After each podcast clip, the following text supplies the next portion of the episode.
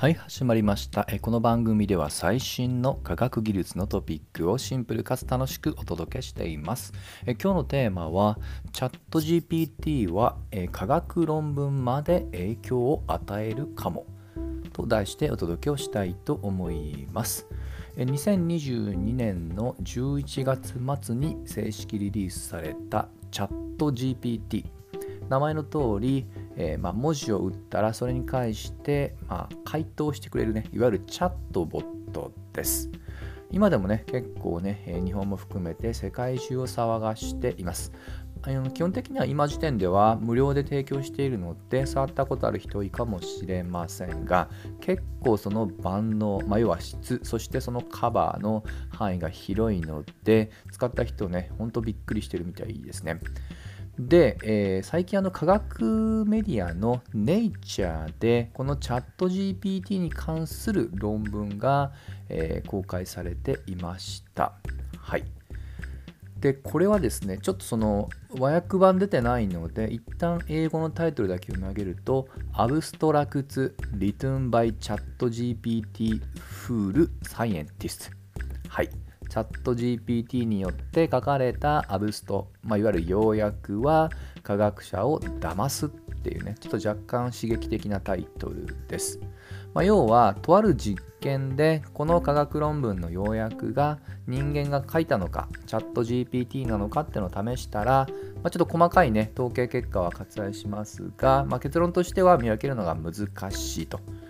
でその、えー、書かれている出張の最後は、まあ、このチャット GP 自体の規制というよりはこの安易にね論文が出た数だけで昇進とかね評価するっていったそのような評価制度自身をね見直した方がいいんじゃないかっていうような、えー、流れで落ち着いていました。はい。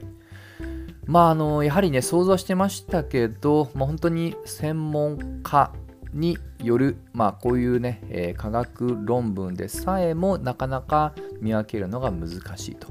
まあ、ただ今のの科学は本当専門家、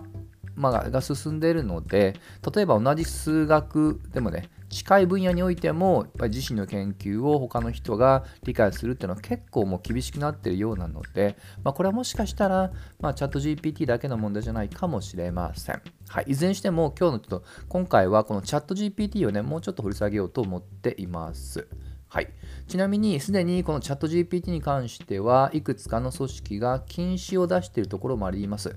日本だとまだね、ちょっとニュースでは見てないですけど、えー、例えばあの海外、特にアメリカで、えー、プログラマー向けに、えー、まあ、有名な QA サイトの Stack Overflow というものがあります。ここは、えー、これはまあ暫定的な処置と聞いてますけど、チャット GPT による回答っていうのを、えー、禁止しています。まあ、理由はどうも不正確な回答っていうのがあったからだそうですね。はい。で、もう一つ気になったのが、えー、これ同じくアメリカのニューヨーク市。はい。こちらで、このニューヨーク市に、まあ、属する学校でチャット GPT は使っちゃダメよっていうことを、えー、まあ、あの正式に発表しました。これちょっとね、なかなか面白いと言いますか、興味深い、えー、試みかなと思いました。まあ、これあの一応主張としてはね、えー、これに頼ってしまうと、まあ、クリティカルシンキングみたいな問題解決スキルが育成できないっていうことを言っています。まあ、あのただね、これ結構その使わせないようにするっていうのは、まあ、根本的には難しいですよね。あのこれはあの本当に開放してるんでね、別に学校以外でも誰でもアクセスすることができます。なので、まあ、しばらくはね、このいたちごっこにならざるを得ないのかなとは思います。まあ、ただ、えー、この宿題、例えばですけど、まあ、宿題をね、もうチャット GPT に任せて何も考えないと、まあ、これすごい気持ちわかるんですけどね、ただ、ま、こういったものはこれから、ま、なくなることはまずないので、より進化する可能性の方が高いと。となってくると、この AI っていうのを使うことをね、ある程度、織り込んだ、まあ、もんあの宿題のあり方っていうのも一つの対策案かなと感じました。まあ、特にね、あの基本的にはね、えー、問題が設定されて、それを解いてくるっていうのが通常のもあの宿題の位置づけですけど、その一歩手前、つまり問題から自分たちで考えてあげて、でそれに対する、まあ、あの一つの情報収集とかね、あのまあ、そのえー、検証とかね、そういったやり方で、え、どの AI を使ったのかっていうところでね、そこの過程も全て、まあ、公開をあのきちっとね、明らかにして提出するとかね、まあ、例えばですけど、まあ、こういったものね、一つのやり方かなと思いました。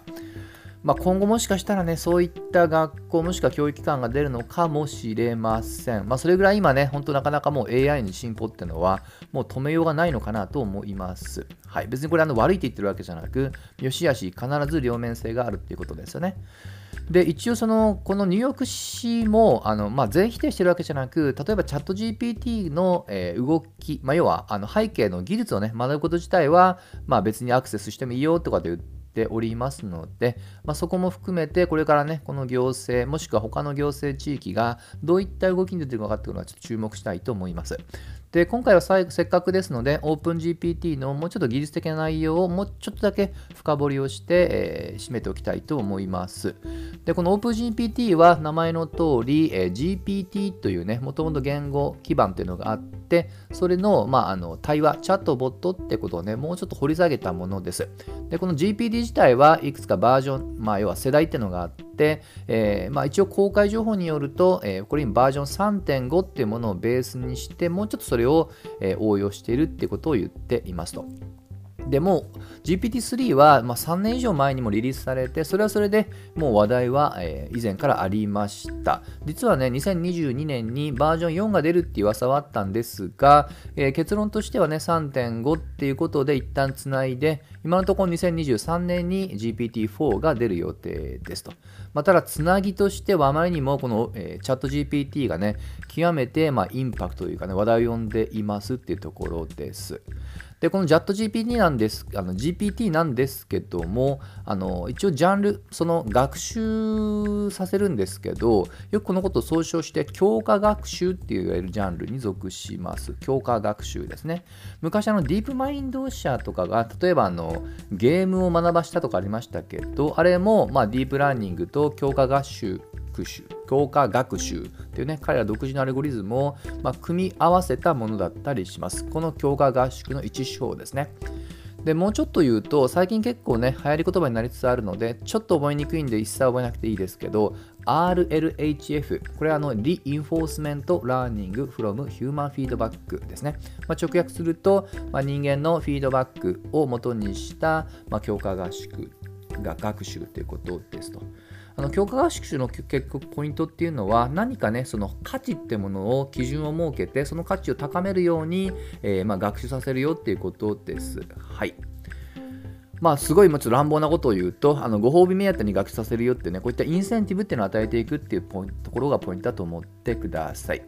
ですので、これはもう結構以前からある、まあ、アルゴリズムっていうのはね、応用に応用を重ねたものだと思ってください。まあ、ちょっとね、え一つだけその根っこをたどっていくと、その応用応用の逆算していった基本的な手法としては、方策交配法という以前からこの強化学習では知られているアルゴリズム。それらをま応用して、この GPT が作られておると。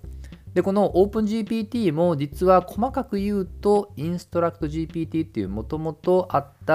まあ、アルゴリズムっていうのを内部では組み合わせてはいますので、えー、もし技術的な観点で言うと、このインストラクト GPT の中身っていうのを追っかけていくっていうところの方が、まあ、正しい表現ですと。はい。まあ、ただね、この辺りは本当にあの、まあ、複雑ですので、私自身も、あの、もうあの、数式出てきたら、ちょっと追っかけるのは半分諦めたりはします。まあ、ただ、これは本当はあの難しいところで、えー、これはまあ、追っかけること自体が相当時間と、まあ、ある意味ストレスもかかるので、それはそれで生産性は、まあ、あの生産的ではないと。ただし、全くそれに対してね、あの思考停止して、えー、まあ、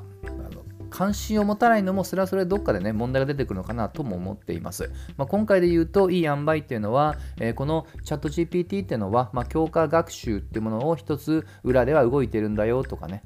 でもっと言うと、それは我々のフィードバックを前提としているので、えー、もうちょっとね、辛辣なことを言うと、我々がこの,、G、あのチャット GPT に入力している情報自体も次の学習元にとして使われているよっていうことなので、スタートもコンフィデンシャリティの高い、機密性の高い情報ってものは、えー、こちらのチャットボットでは使わないようにした方がいいのかと思います。といったところで、え、今回はここまで。また次回一緒に楽しみましょう。